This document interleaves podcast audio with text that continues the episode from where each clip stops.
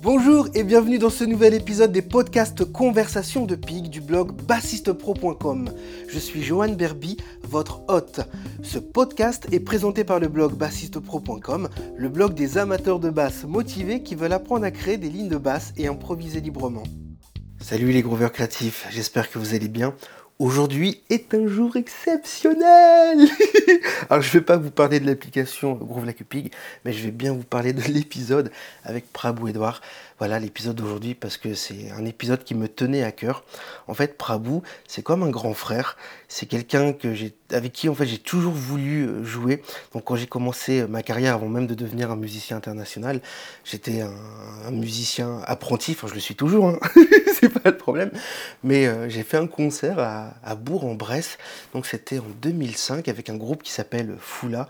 Et je me rappelle, euh, il y avait un groupe qui faisait notre première partie. Et, et ce groupe qui faisait notre première partie, c'était le groupe de Prabhu et de sa compagne, Seino.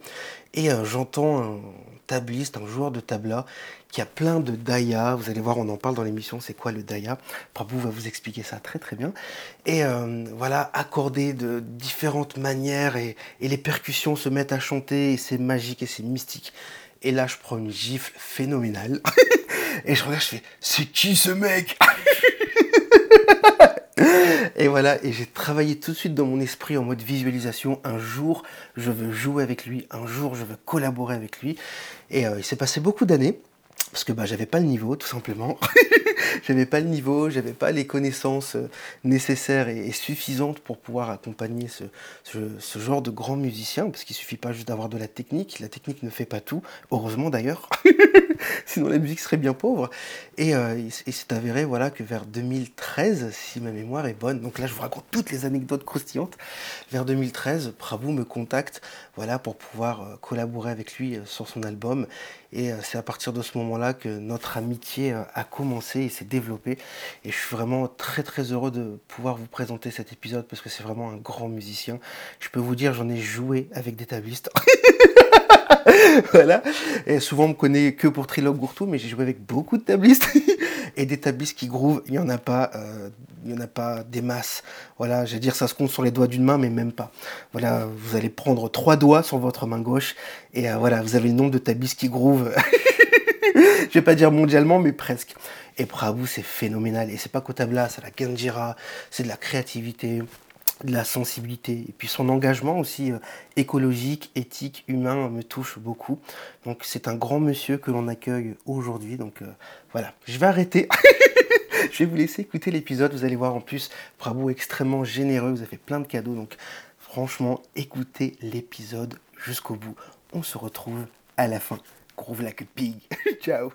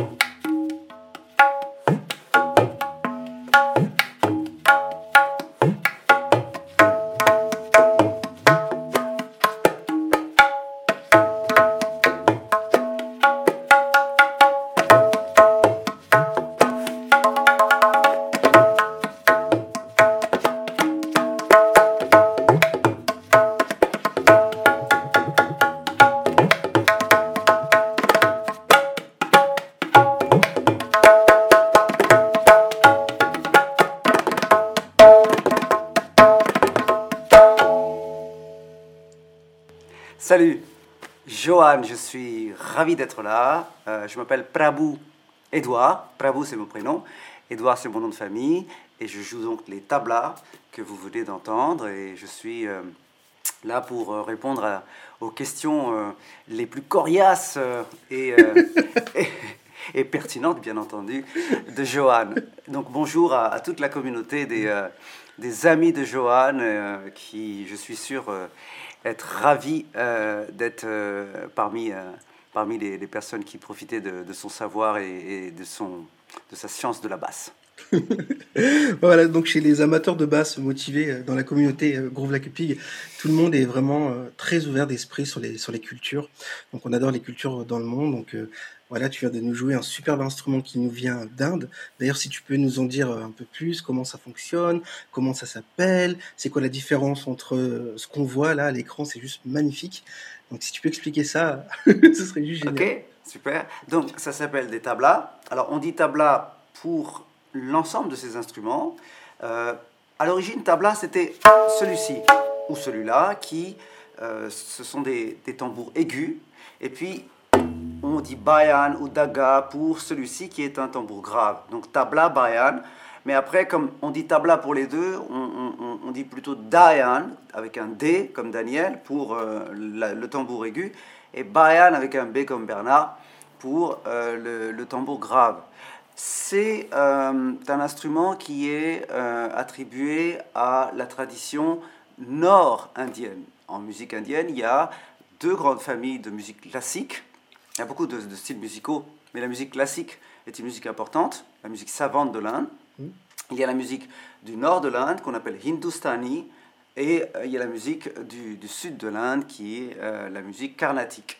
Cet instrument-ci est attribué à la musique hindustani, donc du nord de l'Inde, plus précisément le, style Khyal, Khyal, K-H-Y-A-L, qui est le style plus contemporain du, du nord de l'Inde.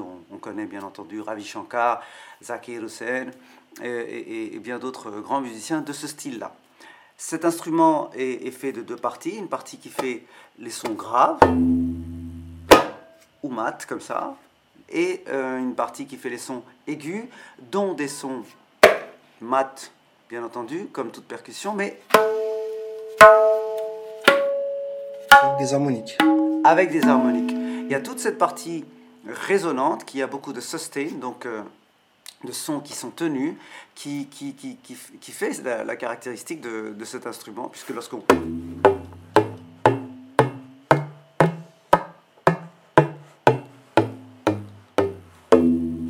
Donc là, on a du côté grave euh, des basses qui peuvent être euh, réglées au niveau de la hauteur grâce à la pression de, euh, du talon de la main.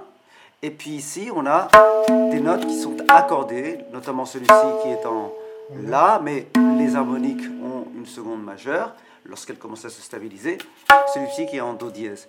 Donc à chaque fois, on a une, percussion avec laquelle on peut jouer beaucoup dans l'aspect, sur l'aspect mélodique. Voilà un petit peu pour les propriétés de, cette, de cette, percussion, qui est faite euh, de peau de chèvre pour le fût. Le tambour grave, il, est en, il y a du laiton, parfois c'est du cuivre, c'est plus du laiton souvent, et puis il y a du nickel qui est le revêtement. Euh, c'est une caisse de résonance qui est assez euh, volumineuse. ici, c'est du bois, alors parfois bois de rose, mais le bois de rose est protégé, tant mieux parce qu'il commence à être en extinction. Donc parfois c'est du mahogany, euh, ça peut être du jacquier aussi, un peu comme beaucoup de, de, percussions du sud de l'Inde. Euh, peau de chèvre aussi, donc c'est pas vegan. Euh, voilà, lanière en, peau de chèvre aussi. Euh, la couronne tressée, pareil en peau, qui grâce donc à un système donc de, tressage qui va tout autour du fût, voyez, il y a en fait un pôle de, tension là et un pôle de tension sur la couronne. Et en, passant la lanière tout autour, grâce au rondin qui crée une pression, on fait une, tension qui fait monter la tonalité lorsque l'on euh, agit sur la tension vers le bas, et puis elle fait descendre la tonalité. Je vous donne un exemple. Lorsque... Voilà, il me suffit juste de taper sur la couronne voyez, ça descend déjà. Donc je peux, je peux prendre ben, une note de référence. Là, je vais choisir le La. Donc voilà, je réaccorde. Et avec le marteau. Et tout autour, je dois accorder pour avoir la même tonalité, la, la même note. Et c'est là que j'équilibre et j'harmonise mon tabla.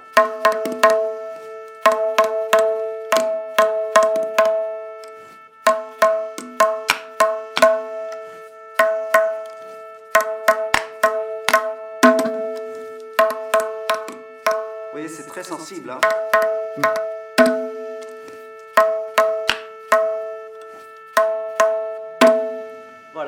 J'avais parlé donc du Do dièse pour l'autre. Voilà.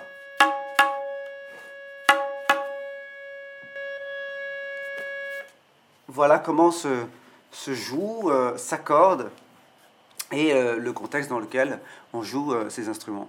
Mais bien entendu, euh, ces, ces- ces- jours-ci, euh, avec, euh, avec tout ce qui s'est passé au niveau des rencontres des, des grands musiciens, avec les, les musiciens occidentaux, les musiciens de jazz, les musiciens classiques, cet instrument est devenu un, instrument voyageur qui a rencontré beaucoup de, de cultures musicales, et ça on en parlera plus tard je pense.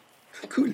Et du coup, la manière dont on joue euh, les tablas, avant que je te pose la question de comment t'es euh, t'es venu à, jouer cet instrument incroyable, est-ce que traditionnellement on doit jouer que le baya avec un daya comme tu as expliqué, ou alors est-ce qu'on peut jouer avec plusieurs dayas ou, et ou plusieurs baya, baya en même temps? Comment ça fonctionne?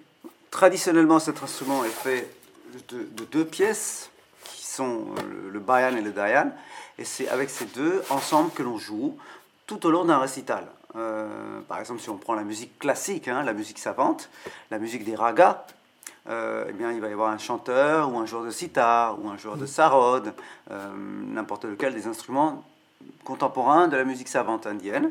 Au nord, eh bien, avec lui ou elle, il y aura un joueur de tabla qui aura juste ces deux pièces-là. Il y aura aussi un, joueur ou une joueuse de tempura. La tempura est, une, est un luth bourdon hein, qui, est, qui est- qui est fait euh, d'une calebasse euh, évidée avec un, un- un- un- un manche qui est, euh, qui est long et qui a quatre cordes et qui permettent euh, de, de donner les, les- les notes essentielles avec lesquelles on vais mettre s'accorde. un exemple. Ouais. Si mon téléphone veut bien. Donc c'est une, fausse tempura, hein, c'est une tempura électronique. ouais, ouais, bien sûr. Mais, mais ça pourra donner une idée à ceux qui se Ouais. posent la question. On pourra incruster. euh, Hop là. S'il veut bien démarrer. voilà. Donc là, c'est en ré, je vais le mettre en la. Euh,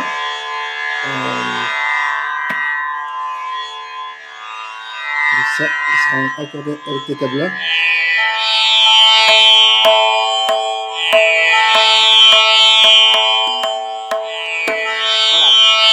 Voilà, et donc ça, c'est l'instrument qui va être euh, la nappe euh, autour de laquelle va se construire la musique.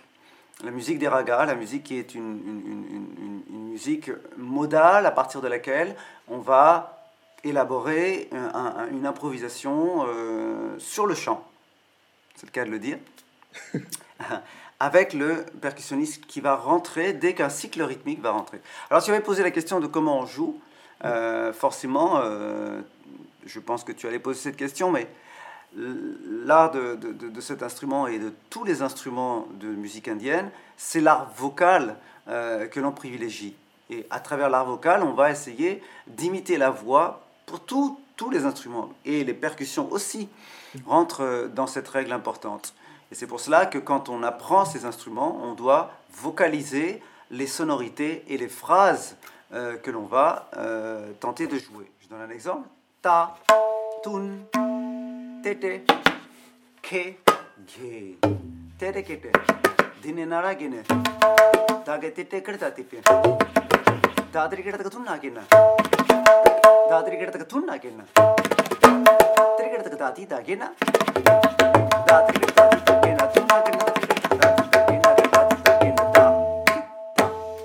Donc ça, ce sont des phrases rythmiques qui sont jouées à partir de phonèmes qui existent dans euh, le répertoire des tablas. Donc on chante les tablas comme on les joue. Génial. Et du coup, comment tu en es venu à, à jouer cet instrument en fait? Pourquoi les tablas? Parce que t'es indien ou rien à voir ou... Ça peut pas être bête comme question, mais pour les personnes qui se posent cette question, pourquoi Oui. avoir choisi les tablas et pas les bongos et... Bah, j'avais, j'avais joué les bongos aussi. En fait, euh, Et d'ailleurs, mon, mon frère, qui est un percussionniste euh, plus vers le jazz, euh, joue, joue beaucoup euh, les bongos, les, les congas, et, et etc. Il a créé son propre style. Mais en fait, moi, je suis originaire de l'Inde du Sud. Mes parents sont tamouls. Et donc, la musique que l'on écoute, alors en dehors de la musique classique, c'est la musique des films, les chansons des films, comme, comme, comme tu le sais, les, les euh, Bollywood, comme, Bollywood. comme on connaît. Voilà. Alors, du côté du sud, c'est plutôt Collywood, parce que à Bombay se trouve Bombay avant, maintenant ça s'appelle Mumbai, mais ça s'appelait Bombay avant. Et Bollywood vient de Bombay. Donc les studios des cinémas de Bombay, au lieu de Hollywood, sont devenus Bollywood. Mais en Inde du Sud, à Chennai, donc, euh, qui est le, chef-lieu de, de l'État tamoul, euh, c'est les studios de Kornampakam. Donc ils ont juste pris la, première syllabe, Ko, ils ont fait Hollywood pour dire que c'est les films du sud de l'Inde. Voilà, alors ce sont des films dans lesquels il y a des chansons tamoules, et mes parents adoraient euh, avoir mes oncles et des amis euh, dans les week-ends pour, pour se remémorer les vieilles chansons, les vieux films. C'est génial. voilà, et, et, ils chantaient. En, ils faisaient la, faisait à manger, c'était la fiesta, et puis ça chantait. Il y avait un harmonium, un oncle qui apportait un harmonium, et un oncle qui apportait une paire de tablas, et puis qui, qui mettait l'ambiance. Mm. Et moi, ça m'avait fasciné quand j'étais adolescent. Enfin, entre 10 et 13 ans, je, je, regardais tout ça avec euh, un émerveillement euh, incroyable. Donc j'ai commencé par des petits instruments de, de, de, de rythme pour m'approcher de lui. Donc je prenais... Euh, un tambourin, euh, je prenais une petite cymbalette euh, et, je l'accompagnais comme ça. Et un jour, j'ai pris un, bongo, les, bongos à deux pièces, et puis je, commençais à jouer. Et un jour, il m'a, sorti une vieille paire de tablas de, son, grenier. Il m'a dit Écoute, tiens, garde ça et, joue le original beat. Original beat, ça veut dire le, beat, le, rythme que tu entends, l'original que tu entends dans la cassette. Donc je prenais les cassettes et comme je n'avais pas de technique, j'apprenais comme ça d'oreille ce que je pouvais, comme je pouvais, et était très content quand il entendait ou, il, croyait entendre euh, ce, qui était joué dans le dans le dans l'enregistrement de, la chanson. Donc petit à petit, j'ai commencé à, jouer avec lui et, un jour il m'a dit écoute quand même, faudrait que tu ailles voir les gens du Nord parce que c'est eux qui connaissent bien la technique de cet instrument. Donc j'ai été présenté à Anand Kumar qui était un, un joueur de tabla qui habitait en région parisienne. Puis après à Krishna Govinda aussi, un autre. Euh, puis finalement, j'ai eu une bourse d'études pour aller étudier en Inde, euh, où j'ai rencontré mon, maestro des tablas, un maestro Shankar Ghosh.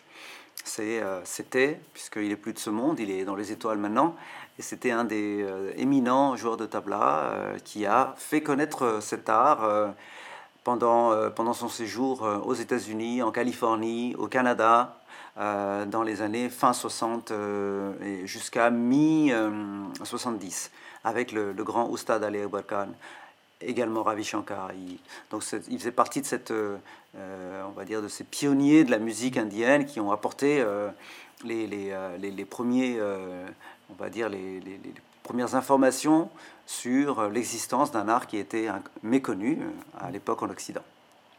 Extraordinaire. Et comment s'est passée du coup ta, ta, journée musicale avec euh, ton guruji, ton maestro? Est-ce que tu pourrais nous en parler un peu plus en détail? Par exemple, quelqu'un, je sais pas, un des élèves de l'université Groove Pig voudrait se mettre au tabla aujourd'hui, en plus de jouer de la basse. Quelle est la, première chose qu'il doit faire? Comment rencontrer un, un, maître et être sûr que c'est un maître avec qui tu vas apprendre, qu'il a une bonne pédagogie, qu'il est bienveillant et que tu vas pas te faire avoir euh, je sais pas, par le, un premier escroc qui va dire hey, je, je, je sais jouer des tableaux, viens, viens, tu vois. C'est comment, comment on ferait ça en fait? Qu'est-ce que tu euh, recommandes? Écoute, c'est. Euh, en fait, euh, ils disent en Inde, on ne sait pas si c'est le maître qui choisit le disciple ou si c'est le disciple qui choisit le maître. Je crois que la destinée fait que deux personnes se rencontrent, comme, comme dans les relations amoureuses. Mhm. Euh, à un moment donné, il y a, lorsque l'on suit son intuition et qu'on est prêt à recevoir, à accueillir, le maître, et lorsque le maître est prêt à accueillir l'élève, cette rencontre euh, se produit. Euh, c'est vrai que je suis arrivé d'abord avec ma bourse d'études pour étudier en Inde à New Delhi parce que je ne vais pas donner de nom. Je ne voulais pas désigner quelqu'un. Je ne savais pas depuis la France qui j'allais désigné comme ça, comme maître, puisque l'Inde est voilà, un pays... Euh, Il y a pléthore de joueurs de table. Absolument. un milliard d'habitants euh, à l'époque, hein, maintenant plus, avec, euh, avec six fois et demi la France. Donc tu arrives et tu ne peux pas savoir à l'avance avec qui tu vas travailler même si c'était euh, maestro Anindo Chatterjee, qui est un très grand joueur de tabla, il fait partie maintenant des seniors de cette tradition. Il, était, il est plus jeune que mon maître, mais c'était lui qui m'avait donné la, lettre de recommandation quand il était venu à Paris. Mais euh, je savais que j'allais probablement pas aller apprendre avec lui parce qu'il était très très occupé. Euh, maintenant, il a du temps. Maintenant, il est un petit peu comme mon maître l'était avant, mais à l'époque, euh, dans les années 90, 93 hein, quand je suis arrivé. Il était extrêmement couru et tout, tout, le monde se l'arrachait, il ne pouvait pas donner du temps. Donc moi, je me suis dit, je ne vais pas le désigner lui, je vais arriver. Donc ils m'ont dit, bah, comme tu n'as donné aucun nom, tu vas aller à la fac, parce qu'on ne va pas te donner de l'argent pour rien faire. Donc j'ai dit, non, non, je ne veux pas à la fac. Et puis ils m'ont dit, bon, bah, à ce moment-là, on te donne juste la bourse, la partie alimentaire, mais on ne te donne pas ce qui, aurait, ce, que, ce qui serait revenu à des, des, un enseignement euh, formel. J'ai dit ok, je prends ça. Donc j'avais un petit butin et je suis parti à Calcutta parce que j'avais rencontré euh, un ami euh, qui m'a dit, et, qui, qui, était de passage à Delhi, qui m'a dit non, non, va à Calcutta, c'est la mecque du tabla. Là-bas, tu, tu, tu, lances un caillou, quelqu'un fait, quelqu'un fait aïe, c'est un joueur de tabla. Donc va là-bas et tu trouveras bien quelqu'un. Et il m'avait, euh, il m'avait dit, tu sais, dans le train où il m'a mis pour Calcutta, il m'a dit, regarde, euh, il y a un gars là qui se trouve dans le, dans le deuxième wagon. Euh, bon, tu peux pas le voir parce que le train va partir, mais euh, tu, tu pourras le le, le, le, reconnaître facilement. Il m'a détaillé. il m'a dit voilà, ça c'est sa carte. Appelle-le si tu as besoin d'aide. Lui pourra t'aider. Mais alors, c'était c'était marqué Shankar gauche. Shankar Ghosh, c'est le nom de mon maître. Alors, il se trouvait que sur cette carte-là, c'était, c'était pas Shankar Ghosh, mon maître, euh, dont il était question. C'était un copain à ce gars, qui était ingénieur d'ailleurs, je crois. Enfin, il y avait une carte de visite. Mais euh, le destin a fait que, eh bien, c'est bien Shankar Ghosh qui m'a aidé, euh, puisque, voilà, tu vois, hein, dans le train de la vie. Donc, moi, je pense que c'était un petit peu écrit, que ce soit lui. Mais parfois, quand, quand il se présente, un peu comme je disais dans la relation amoureuse, euh, on ne s'en rend pas compte que c'est lui. Euh, moi, quand je l'ai rencontré, euh, je me suis dit, oh là là, il est trop austère, il, il, est bizarre, j'ai pas envie d'apprendre avec lui. Et, et, je suis allé par hasard, accompagnant un copain à un de ses cours. Et, il, m'a fait jouer un petit peu, et direct, il, a pris un cahier, il a fait une prière, et il a commencé à m'écrire sa première composition. Et quand je revenais dans le bus, le copain m'a dit si tu veux pas apprendre avec lui, c'est trop tard parce qu'il a déjà lui décidé que tu allais apprendre avec lui. Donc je, suis devenu par la, par la fatalité son, voilà, son disciple. Et je crois que c'est comme ça, la vie. Euh, euh, je, je, pense que les gens, comme, puisque c'était ta question, euh, qui cherchent à, à, être guidés, je pense qu'il faut être prêt à, à, accueillir la personne qui, qui va te guider et, et, et, la vie va, va, te... Et aussi écouter les signes de la vie, je pense. Et c'est ça qui n'est pas évident. Moi, j'étais euh, décidé à, à rencontrer quelqu'un et j'étais décidé à ne, à, ne pas euh, me laisser influencer par quelqu'un en particulier, mais juste euh, laisser la porte ouverte à, voilà, à la, à, la, rencontre qui viendrait. Et c'est comme ça que les choses se sont faites. Je pense que j'ai eu de la chance de rencontrer rapidement la personne qui m'a guidé euh, jusqu'à ces derniers, derniers instants. Et, et, je, oui, il y a un facteur chance qui est là, mais il y a aussi un facteur de, de confiance en, en, au signe de la vie et, d'accueil de, de, de, ce qu'elle que, ce a à t'apporter de, nouveau. D'accord. Donc du coup, quand tu es là à Calcutta, est-ce que tu avais déjà cette détermination d'être vraiment un joueur de tabla professionnel et, et d'en vivre? Ou alors c'est tu étais dans quel mode, enfin dans quel mood, pardon, à, à ce moment-là vis-à-vis de ça, vis-à-vis de ta, de ta vision avec les tablas? Alors, après avoir euh, galéré, fait des petits jobs et me rendre compte que j'étais pratiquement nul en tout sauf les tablas euh, en, France, je me suis dit, il euh, faut peut-être que je creuse là-dedans.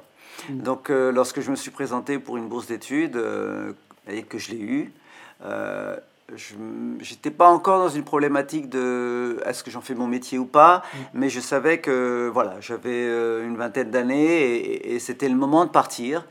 J'avais pas d'attache particulière euh, et puis euh, j'avais vraiment envie de d'aller vivre l'art de cet instrument-là dans le pays d'origine.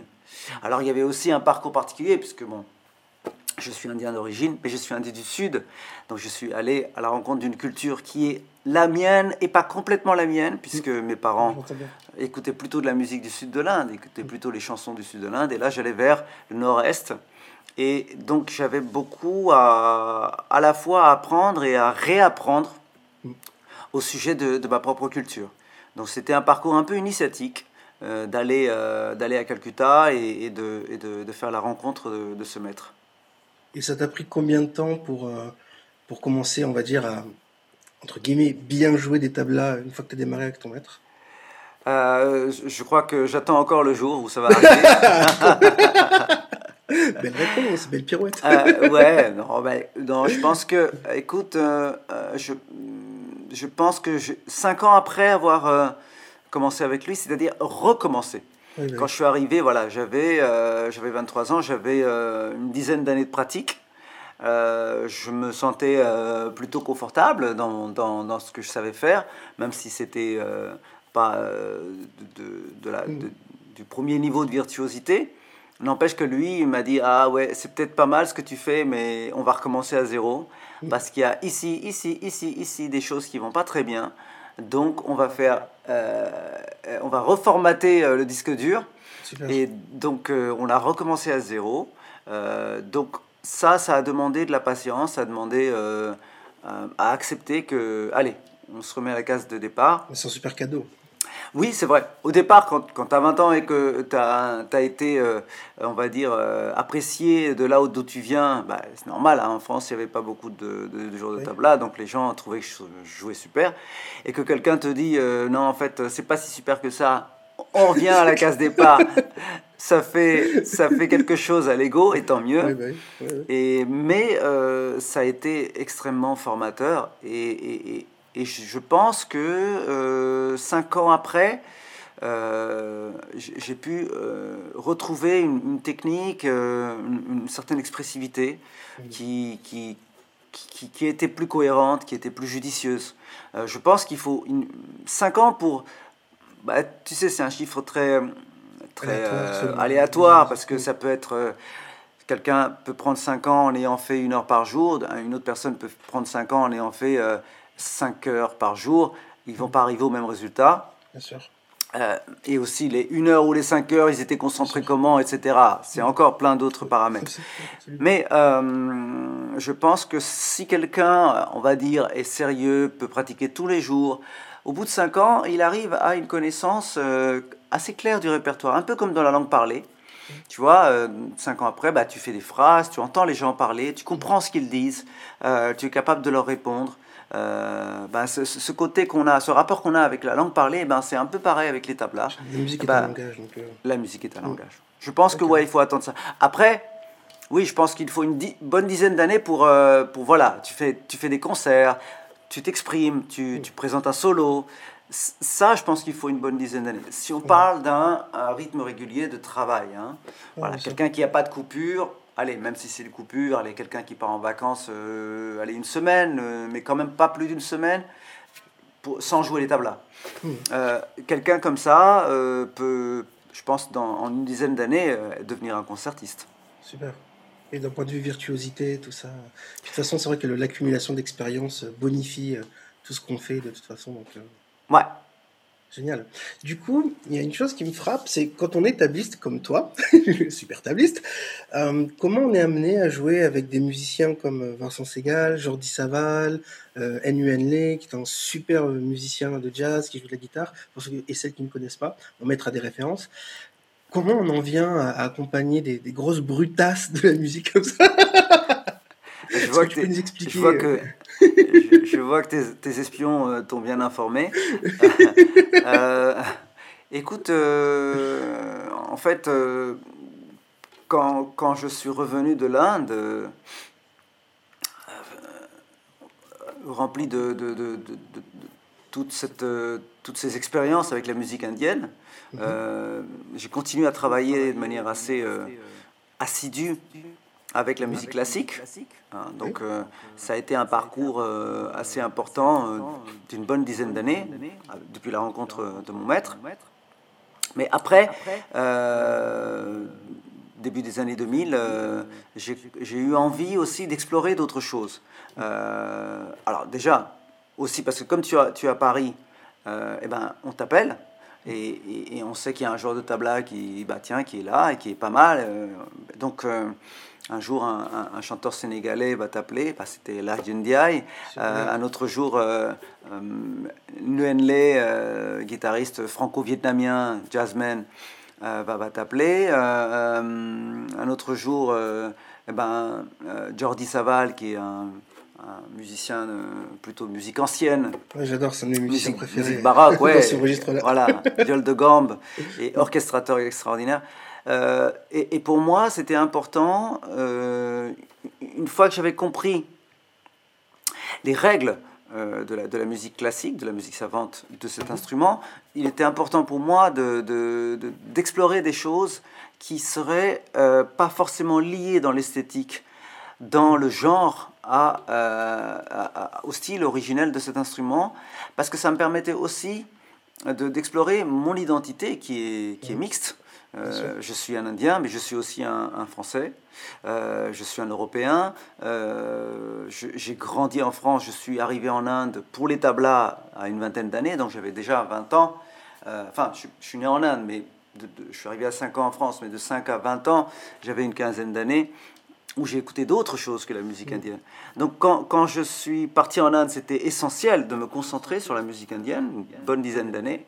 Mais quand je suis revenu, euh, ça devenait important. Ah, ok, donc c'est ça l'Inde. Mais moi, ben, je suis autre chose. Comment je vais euh, donner une cohérence euh, à cette, cette identité qui est multiple, qui est la mienne? Mais je, je, voudrais donner une cohérence artistique dans ma manière de m'exprimer. Et donc c'est ce que j'ai cherché en, acceptant de faire toutes ces rencontres.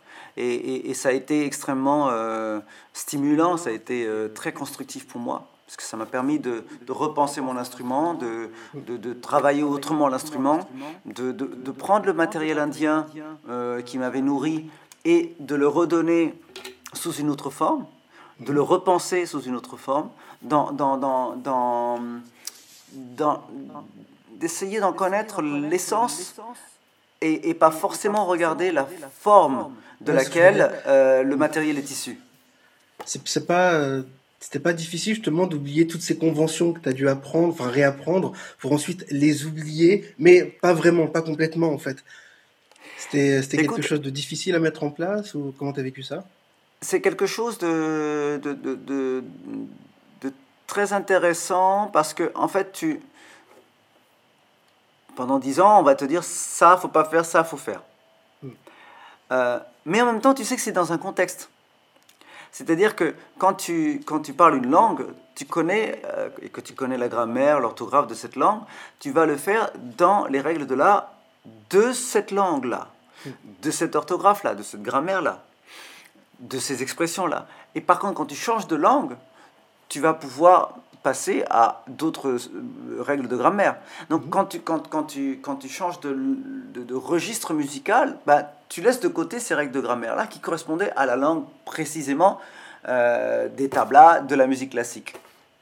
Et après, il y a un processus que, que je trouve intéressant, j'avais fait d'ailleurs une autre émission sur ce sujet, c'est la créolisation. Mhm. C'est-à-dire qu'on va Ok, il y a les grammaires dans ben, la langue italienne, il y a, y a, la grammaire dans la langue euh, française, il y a la grammaire dans la langue tamoule. Et même quand on parle de musique classique, on va parler de la grammaire littéraire de la langue de l'arabe, du français. Mais laissons de côté tout ça.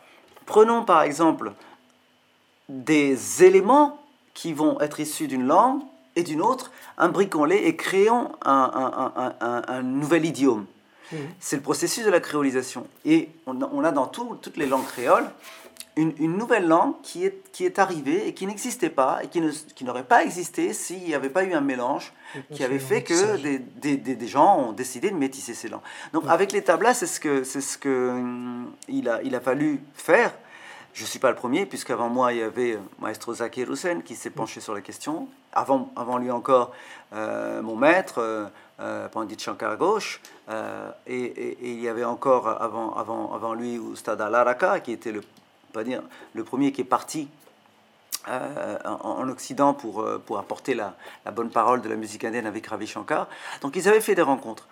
Mais ils ont fait des rencontres, euh, peut-être jusqu'à euh, au stade Zakir Hussein, euh, qui les obligeaient pas à sortir vraiment de leur, de leur idiome natif.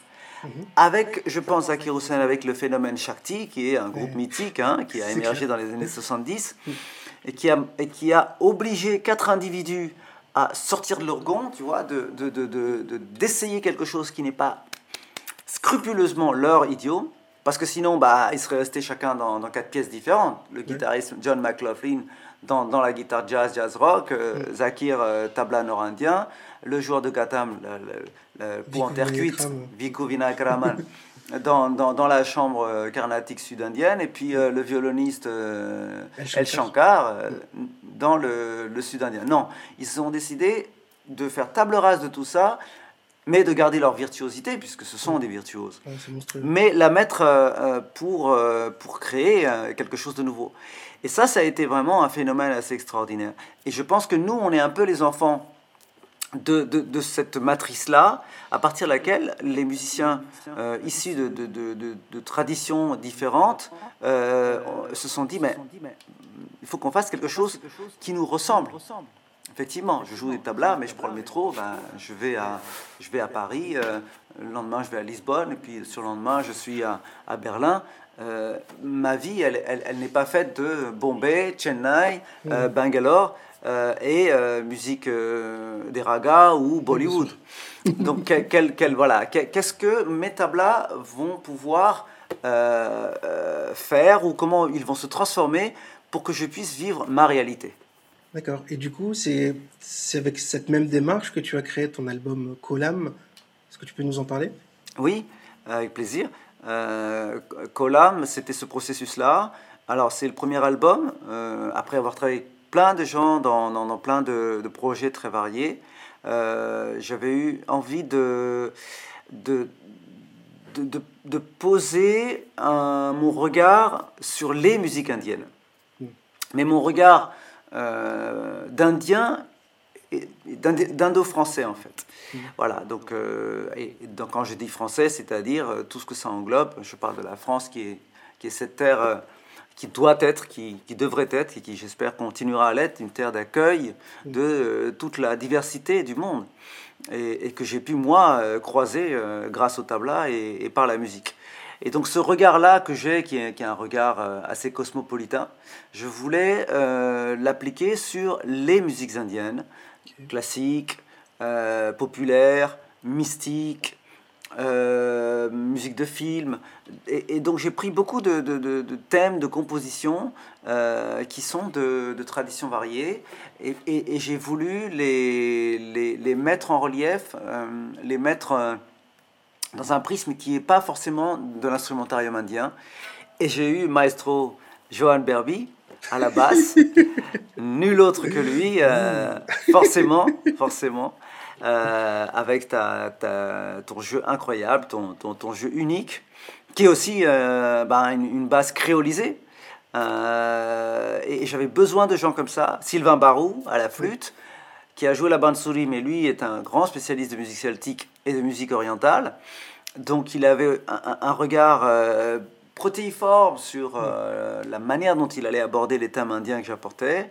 Sandeep Chatterjee, qui est un Indien, joueur de santour, mais il était capable d'accorder de manière chromatique son, son santour pour pouvoir jouer des choses qui n'étaient pas toujours modales. Mm. Donc il y a eu euh, la rencontre entre quatre individus autour de ce que j'apportais comme proposition, de quatre individus qui étaient dans un, dans un désir, enfin qui étaient passionnés par l'Inde. Euh, mais qui étaient dans un désir et qui avaient dans leur vie euh, une, grande richesse d'expériences de, de, musicales et qui m'ont permis de, synthétiser ce regard nouveau que j'avais envie d'apporter sur la musique indienne. Voilà. Donc Kolam, c'est... Euh, D'ailleurs, kolam, ça veut, ça veut dire, voilà, ce sont, voilà, ce sont, ce sont des motifs géométriques qui sont dessinés par les femmes au sud de l'Inde. Le matin, c'est la première chose qu'elles font. Elles font leur prière et puis après, elles viennent devant l'entrée de la, porte, euh, au seuil de la maison, et elles créent ces, figures géométriques qui sont en fait des, symboles euh, d'accueil, comme des mandalas, de, des divinités, d'accueil aussi de l'étranger, de la nouveauté, du, de la bonne augure. Et donc, pour moi, c'est, ce, ce column c'est fait en poudre de riz Hein, parfois coloré, euh, avec des pigments euh, naturels. Euh, c'était une, manière de dire que ben, je vais prendre cette, cette, cette, base organique de la musique indienne, du son indien, mais je vais la dessiner sur, en des sols qui seront autres que le sol indien. Donc il y avait des terreaux qui étaient différents, euh, sur lesquels euh, j'ai répandu un petit peu ce matériau indien. Et donc parfois ça donnait des choses qui étaient, qui étaient portées vers le jazz, des fois qui étaient portées plutôt vers la pop, des choses qui étaient portées plutôt vers une musique euh, qui n'a pas vraiment d'étiquette. Et au final, c'était aussi ce qui m'intéressait, d'avoir quelque chose où, où, il y a toutes sortes de, de, une, panoplie de styles, mais il n'y a pas d'étiquette. Mais mhm. quand même, c'est ce quatuor de, de, musiciens qui, qui, a joué avec des invités. Il y avait euh, Pabandas Baul, euh, qui est un grand chanteur mystique euh, du Bengale. Il y avait Runa Rizvi, qui est une magnifique euh, chanteuse Bollywood, mais qui chante Ghazal aussi, les chants poétiques du nord de l'Inde. Et il y avait, qui d'autre? Jesse Bannister, extraordinaire saxophoniste anglais, mais qui joue les ragas au saxophone. Il y avait euh, euh, Yogeswaran Manikam, qui est un magnifique euh, chanteur sri lankais, euh, chanteur carnatique. et il y avait, qui d'autre? Il y avait plein de chants formidables. mais si je les oublie, ça va me revenir au cours de l'émission. Voilà, c'est pas grave, on mettra toutes les références de toute façon. Mais bien sûr, il y avait, il y avait le, le, quartet de base mm. dont, tu, dont tu fus et, et, et tu as fait groover ça comme il fallait avec grand plaisir. comment comment vois-tu euh, l'évolution de, de, de, la musique d'Inde du Nord à l'heure d'aujourd'hui? Si je dis pas de bêtises, hier ou avant-hier, on a perdu un grand, grand, grand chanteur qui, qui nous a quittés. Donc c'est vraiment toute une époque qui disparaît. Et tu connais ce proverbe africain, quand une personne meurt, c'est une bibliothèque qui, qui brûle. Là, c'est des dizaines de milliers de bibliothèques qui ont brûlé d'un coup. Du coup, comment Comment vois-tu l'évolution de comment vois-tu la suite de ça? Absolument. Euh, une pensée euh, très forte euh, envers l'âme de Pandit Jasraj qui, qui, nous a quittés hier et qui faisait partie de ces monuments, de ces vétérans de la musique classique du nord de l'Inde. Il est parti à l'âge de 90 ans. donc c'est vraiment un pan de la musique indienne. Hein. Lui, il a croisé quatre générations de musiciens. Euh, il y a une manière de vivre la musique, une manière de, de la communiquer profondément, de la transmettre, euh, qui, je dirais pas va se perdre, mais qui va changer, qui va se transformer. Ces gens-là euh, étaient choisis, ben, on a évoqué ce thème tout à l'heure, par un maître, ils l'ont ils, suivi, ils, ils, vivaient chez ce maître, euh, le maître leur donnait une phrase qu'il fallait travailler pendant trois semaines, et après ils avaient une deuxième phrase. la connaissance se validait comme ça par, par, la, par le mérite, en, en, montrant euh, à, quel point tu étais capable de vivre profondément chaque note que tu allais exprimer. Et, et, cela se ressentait dans la manière dont ils chantaient. Et je pense, euh, c'est difficile d'arriver à ce niveau-là de, de, de, d'imprégnation parce que eux n'avaient pas euh, l'internet, ils n'avaient pas les distractions. voilà, absolument. Ils n'avaient pas YouTube pour regarder euh, les myriades de, choses que l'on peut maintenant regarder. Euh, l'information coule à foison sur, sur, sur le net, qui est une bonne chose, mais en même temps, c'est une dilution de l'intensité de, de, de, tu vois, cette chose-là unique qu'on va te donner et, que tu vas devoir travailler, travailler, travailler, polir, polir, polir, et à un moment donné, ça brille. Et c'est à ce moment-là seulement que tu peux le montrer aux autres. Cette euh, manière de faire la musique-là, je pense qu'il euh, il sera difficile pour nous de, revenir vers ça. Euh, tu parlais d'une de bibliothèque qui brûle, oui, c'est vrai. Et d'un autre côté, ce sont des, des, maîtres qui ont pris grand soin de transmettre leur savoir, euh, et qui ont pris grand soin aussi de, euh, d'accepter que ce savoir-là va se transformer et que les personnes, bien sûr, qui, auront gagné leur, qui avaient gagné, qui ont gagné leur, leur, confiance vont en, faire bon usage, mais ils vont aussi le, transformer, le transcender. Et, c'est l'ordre naturel des choses, puisque la nature elle-même est toujours en transformation. Et je pense que ce, savoir, bah, si on regarde lui comment il l'a chanté, comment il l'a transformé au cours de sa carrière par rapport à ses aînés, on voit qu'il y a toujours quelque chose qui est différent. Voilà, euh, les, les, les, grands bassistes ont apporté toujours quelque chose par leur signature euh, de son, de rythme, de phrase qui les distingue de leurs euh, prédécesseurs, de, ceux qui les ont inspirés. Et, je pense que la, une bibliothèque se consume, mais elle va se consumer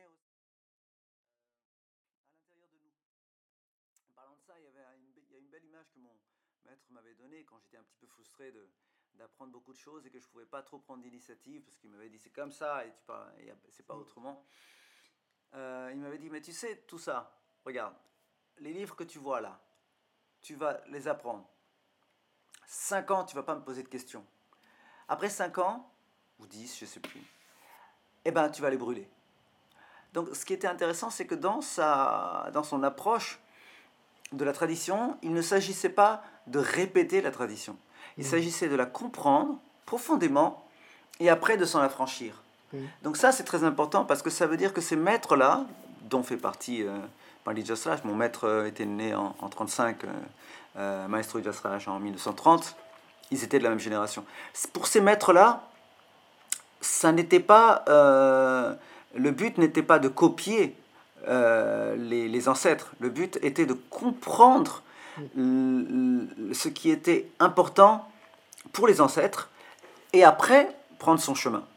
D'ailleurs, il y avait, euh, je, lisais pas mal de choses sur lui hier, et il y a une interview où il dit euh, euh, qu'il y ait de moins en moins de personnes qui écoutent de la musique classique, parlant de la musique classique indienne, eh bien, la responsabilité incombe aux musiciens. C'est aux musiciens de trouver les moyens d'amener le public vers eux quel que soit le style musical. Et donc lui, il était ouvert. Il, disait, il disait pas, il faut que nous on reste dans, dans une, euh, dans, un, dans, dans, un château fort fermé et qui sera tu vois, le, le, je vois très bien. que le club des, des, initiés. Il voulait vraiment que cette musique. Euh, ouais, il voulait que cette musique évolue, il voulait que cette musique rencontre le plus grand nombre. Ça ne veut pas dire la diluer, ça ne veut pas dire mm. la, la, dénaturer, mais ça veut dire euh, lui trouver une, une manière d'aller vers l'autre.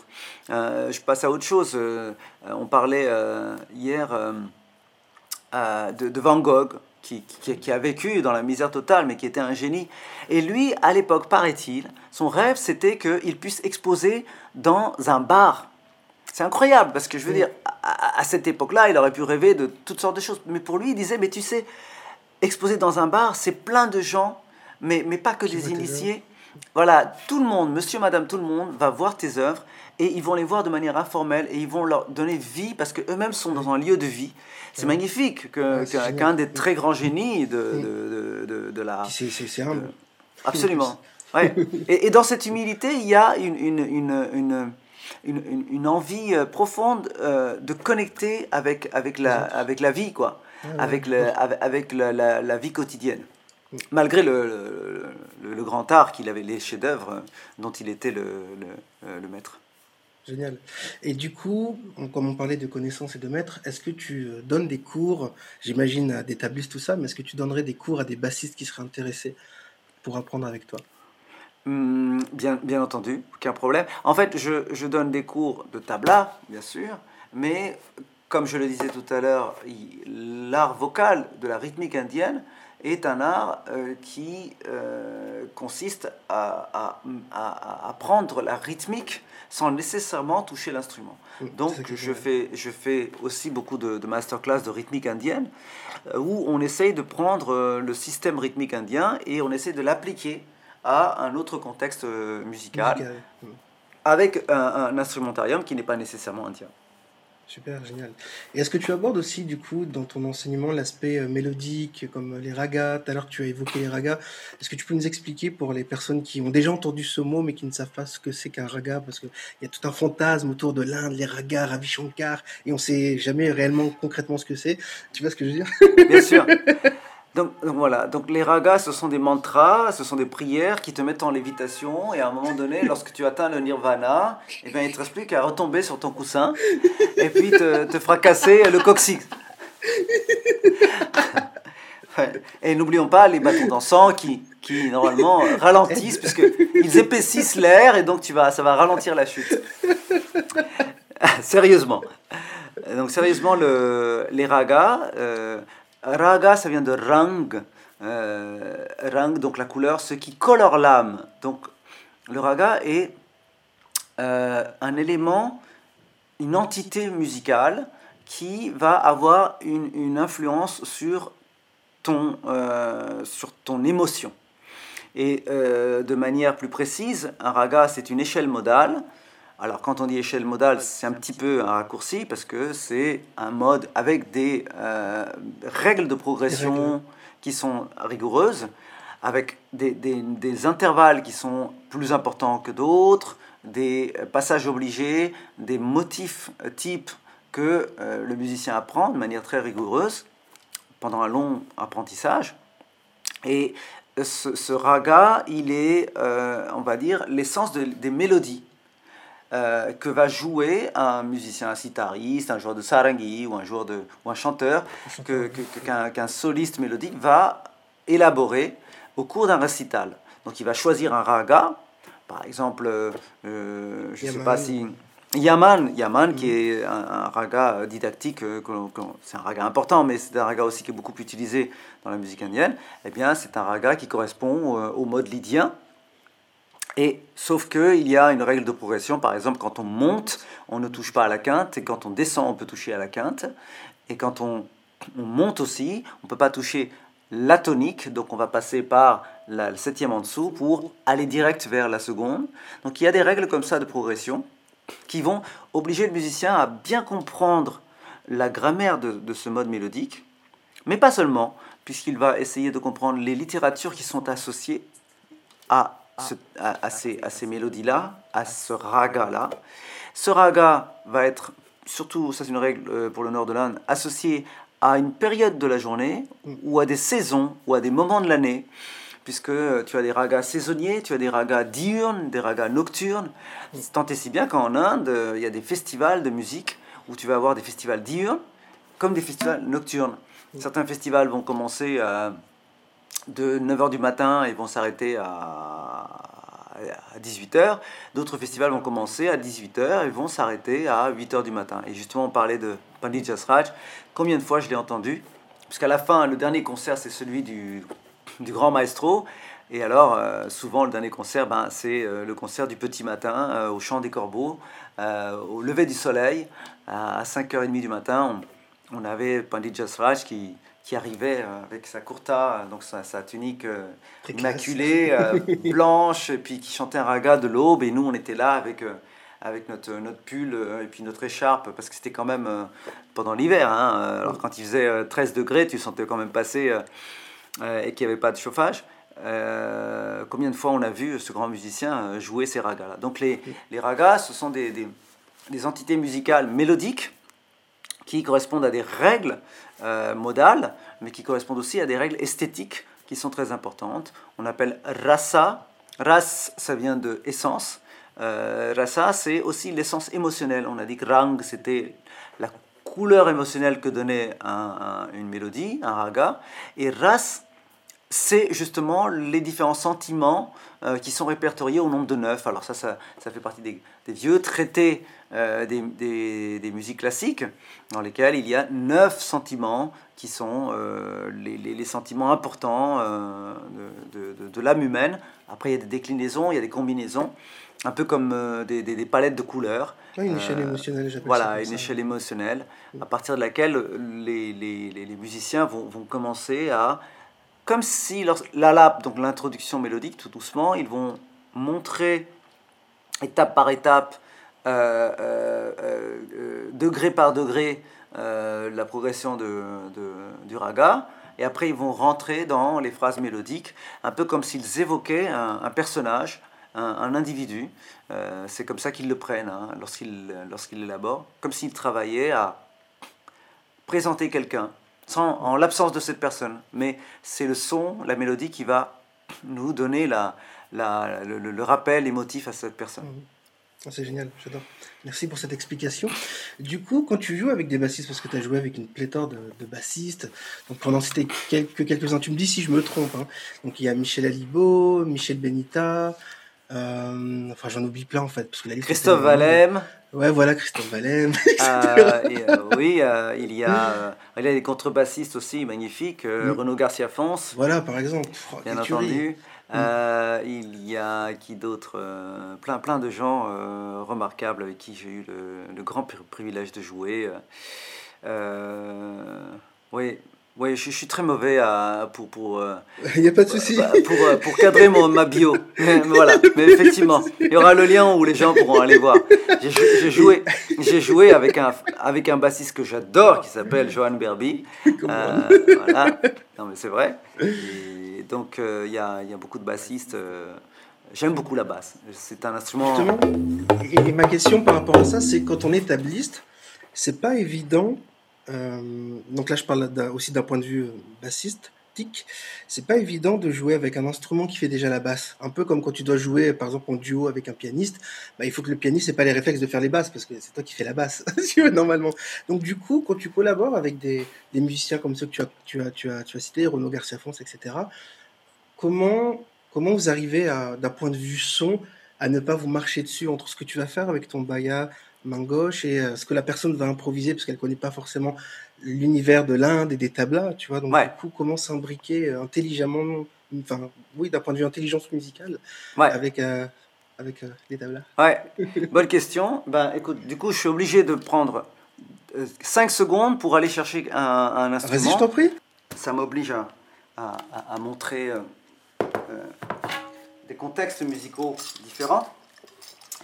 Oui, la question de, de, ce qui se passe lorsque on joue avec un, instrument où il y a justement au niveau euh, de la tessiture, ou au niveau timbral, ou au niveau harmonique, des choses qui sont concomitantes avec l'instrument que l'on joue, eh ben, soit on change de manière de jouer, c'est-à-dire que le, phrasé que l'on va jouer va pas être euh, de la manière bah, dont on utilise de manière euh, euh, traditionnelle. Par exemple, les tablas, euh, tu, tu- ce qu'on appelle TK, c'est une grille rythmique sur laquelle euh, on, va euh, poser la, mélodie en musique indienne. Euh.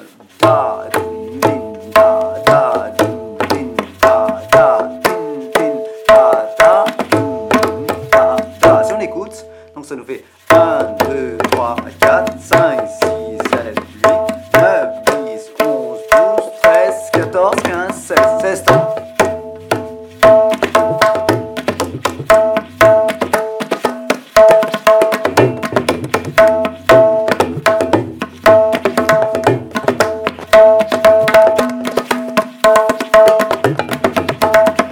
on voit que le discours des basses est assez important, il est soutenu, il est quand même très présent.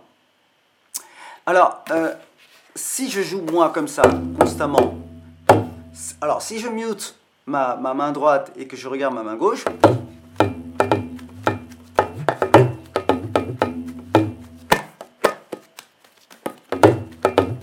Voilà, sur les 16 temps, il n'y a eu que euh, 9, 10, 11, 12, 13, et après ça, ça reprend. Donc finalement, on n'a que 4 temps sur lesquels on a euh, un silence de basse, et sur les 16 temps, c'est-à-dire le trois quarts du temps, on a des basses. Donc ça, ça va être compliqué si je reproduis ça comme manière de jouer avec un bassiste, puisque lui aussi aura envie de placer. Donc je peux jouer ça autrement, je peux faire...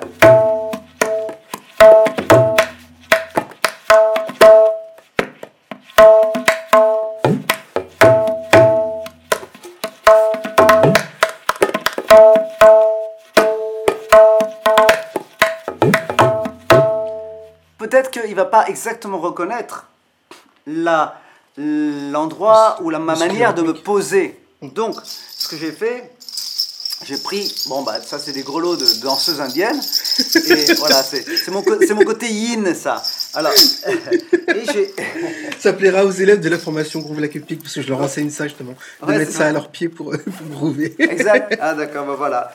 Donc, absolument. Et votre coach a tout à fait raison. La preuve en est que je le fais moi-même. Donc, je prends ça. Alors, peut-être que vous ne le voyez pas très bien. Ce que je fais, c'est que, voilà, je, croise, je fais mon fakir un peu avec ça. Et je viens frapper sur le côté, là. Donc, là, on avait quelque chose de très, on va dire, euh, euh, carré tout à l'heure qui était da. Si je jouais à l'indienne. 3, 7, 8 et 9, 10,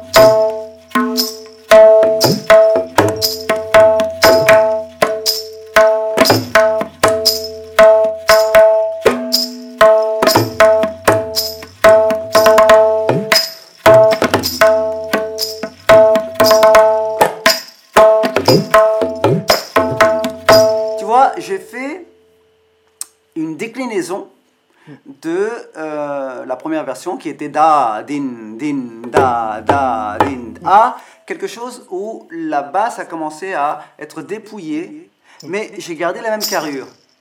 Et j'ai rajouté une information rythmique pour que les grandes lignes de mon cycle puissent être quand même euh, retrouvées. Comme si j'avais une course de haies dans lesquelles bah, on met les haies. Donc on a quand même les jalons sur lesquels on va devoir passer, par lesquels on, on va devoir passer, mais je ne suis plus obligé de faire ça où je vais donner une surenchère de, de basse.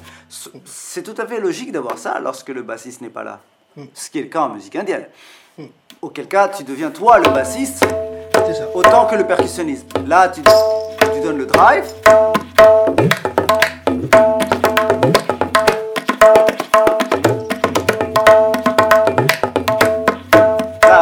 Train de drive, c'est-à-dire que je donne la, la récurrence du temps je- euh, et, et j'organise euh, l'articulation du temps. Et ici, le chant autour de cette, de cette phrase, le chant de basse, va être assez présent. Alors qu'un bassiste, c'est aussi son travail, comme dit euh, Lynn Lemart, tiens, Lynn Lemart aussi, avec qui j'ai joué, voilà, euh, que, que j'ai oublié. Euh, grand bassiste, euh, très grand bassiste. Eh bien, Linley euh, disait, euh, son travail, c'est d'harmoniser la batterie. Donc, un- quelqu'un qui va harmoniser la batterie, il va, il va harmoniser mon drive. Donc, si moi, j'harmonise mon drive en même temps que lui aussi le fait, on va se retrouver à, à un doublon de, de musical qui ne sera pas intéressant, euh, ni pour euh, nos partenaires, ni pour l'ingé qui va mixer ce son.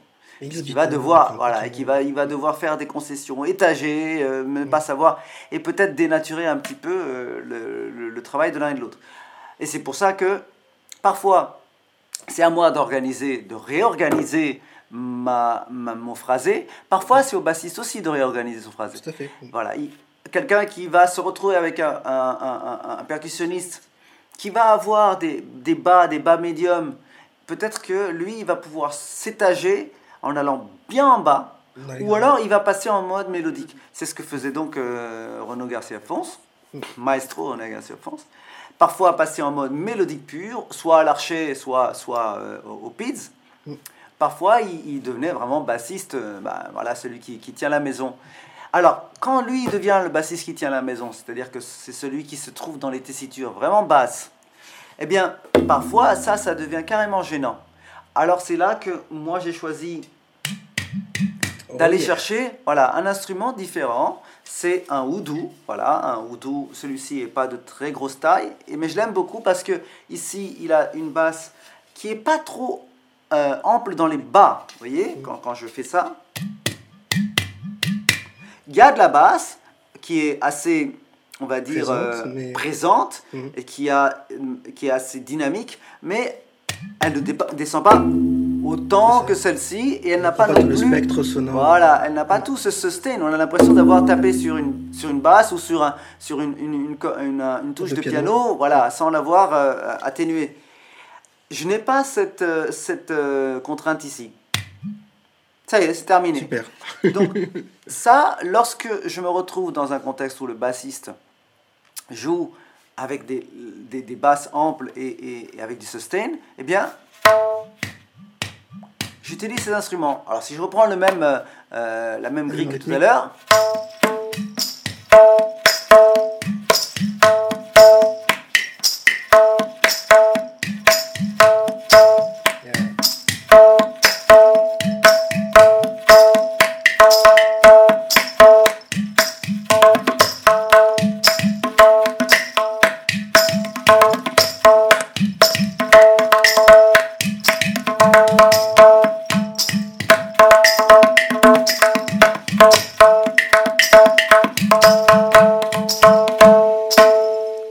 exemple, tu vois, C'est une jolie couleur, ça change complètement voilà, tout ça change l'univers euh, sonore. C'est Tout à fait. Ça change complètement. euh, c'est intéressant ce- ce- cette question que tu viens, me- tu viens d'aborder. C'est et d'ailleurs on, on en a parlé jusque-là de manière euh, euh, de manière assez, euh, je dirais, euh, personnelle, euh, de manière philosophique. Mhm. Qu'est-ce qui se passe concrètement lorsqu'on doit travailler sur ben, de qui on m'a dit que j'étais à qui je suis Donc c'est ce qui se passe avec ton instrument. On te dit que c'est comme ça qu'il faut le jouer, mais une fois que tu as compris comment est-ce que toi tu vas communiquer avec l'autre.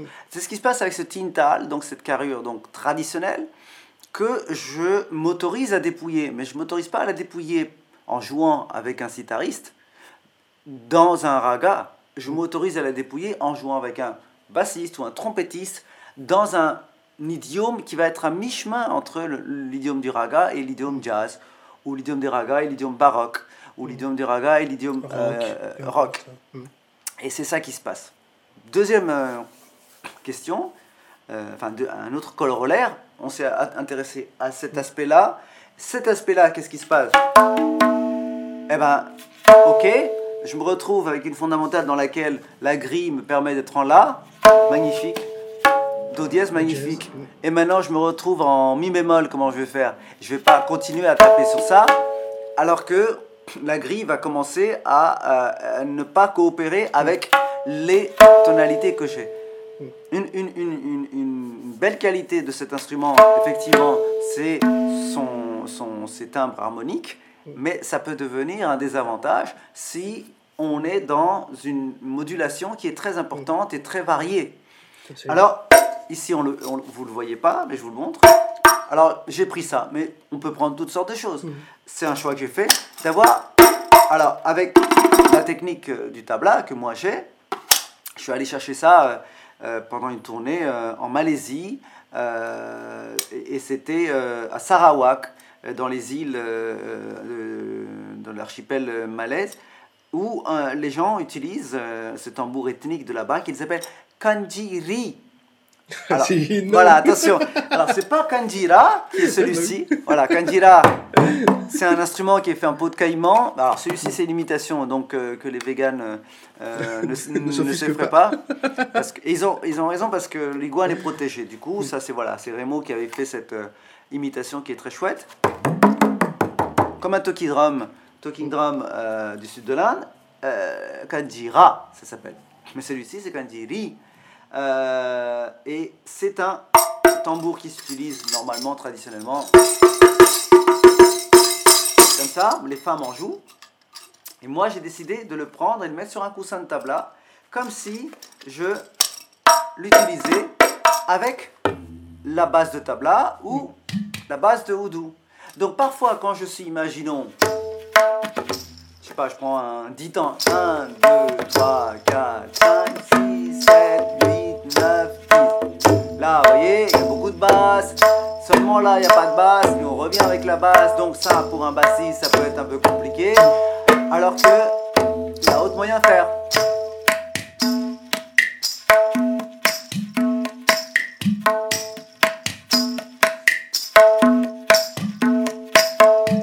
Voilà, j'ai mes 10 temps que j'ai réorganisé sans avoir mon, mon- mes bases de tabla. Et maintenant, lui, il a peut-être pas envie. 3, 4, 10, 10 et 1, 2, 3, 4, 5, 6, 7, 8, 9, 10. Il a peut-être pas envie d'avoir tout le temps le La. Et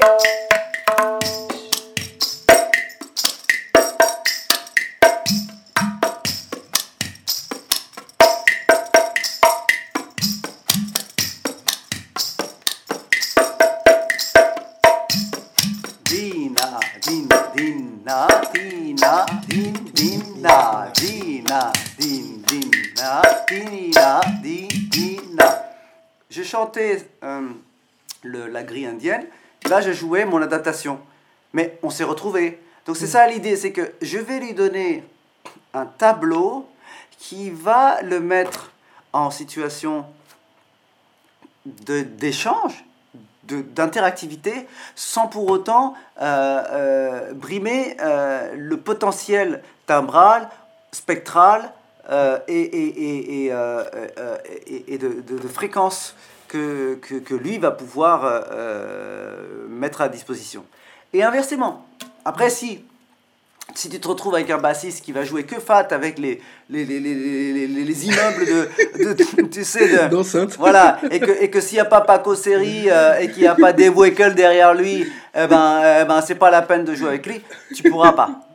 Mais et je pense que c'est ça qui est beau. C'est, comme dans, dans une relation, si chacun va pas vers l'autre, on ne peut pas. Donc moi, c'est de la question que tu m'as posée, c'est comment je transforme, comment je, je remodélise mon idiome pour pouvoir travailler avec quelqu'un qui n'est pas de ma tradition d'origine. Eh bien, cette question-là, c'est la même question que va se poser, que doit se poser euh, mon interlocuteur. Euh, sans quoi, on ne se retrouve pas à mi-chemin et, et on peut pas. Et, ce mi-chemin auquel on se retrouve, c'est celui qui me permet, moi, de rester encore, tu vois, dans mon, ma, ma- ma zone d'activité, mais pas ma zone de confort. Lui, pareil, il est dans sa zone d'activité, mais pas dans sa zone de confort, parce que sinon on serait resté chacun là. Et quand on arrive là, on a transformé euh, nos- nos- nos- notre, notre manière, notre vision de nos propres musiques pour pouvoir se retrouver. Super, je te remercie infiniment pour ton explication.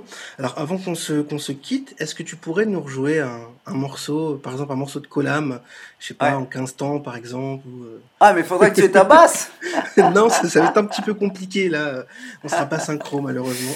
Non. Sinon je l'aurais fait avec grand plaisir. Euh, écoute, euh, euh, puisqu'on est dans, dans le...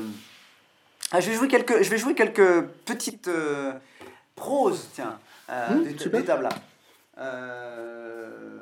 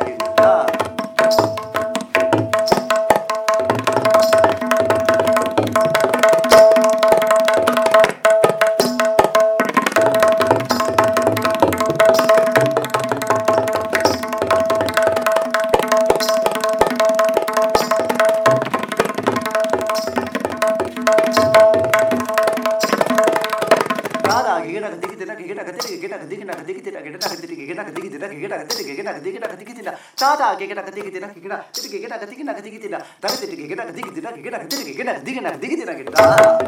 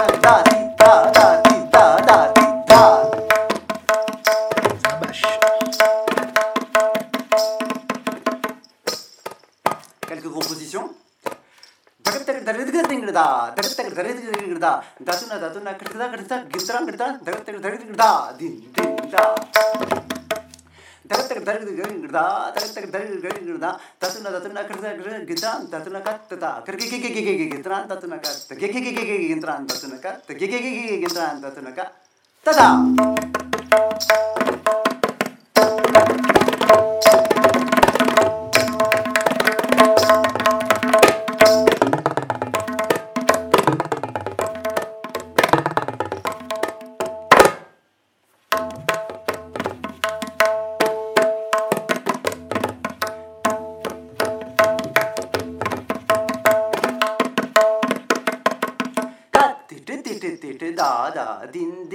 din na na na na kata kata te da te da te da ta kata kata te da te da te da ta kata kata te da te da te da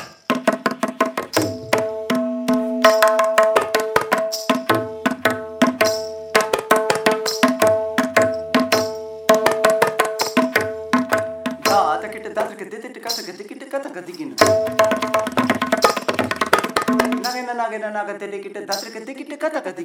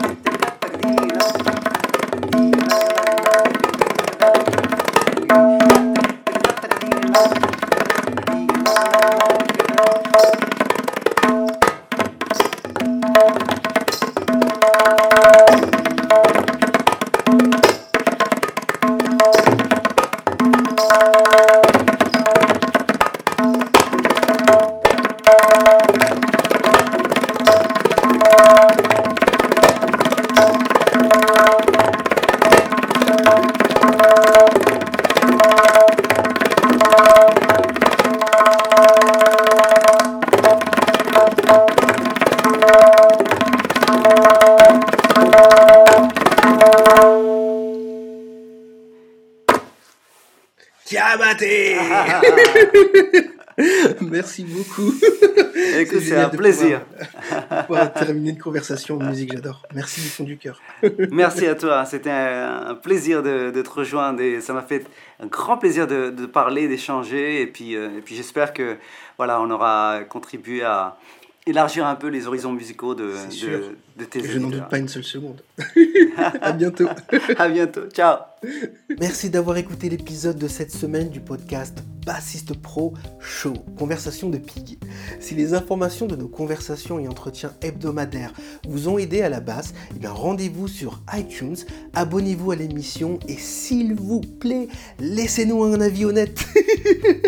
Parce que vos commentaires et vos retours nous aideront non seulement à continuer à fournir un contenu formidable et utile, mais ils nous aideront également à atteindre des amateurs de basse motivés encore plus incroyables comme vous. Et en plus, eh je pourrai lire vos commentaires dans un prochain épisode pour vous remercier chaleureusement de vive voix. Voilà, l'épisode est terminé. Je vous remercie du fond du cœur d'avoir écouté ce nouvel épisode de Conversation Pig. Donc, on se donne rendez-vous sur le blog bassistepro.com ou encore dans l'université Groove Lac Pig pour ceux qui sont inscrits dans l'université Groove Lac Pig. Et d'ici là, bonne écoute, bon groove et ouh, groove like pig.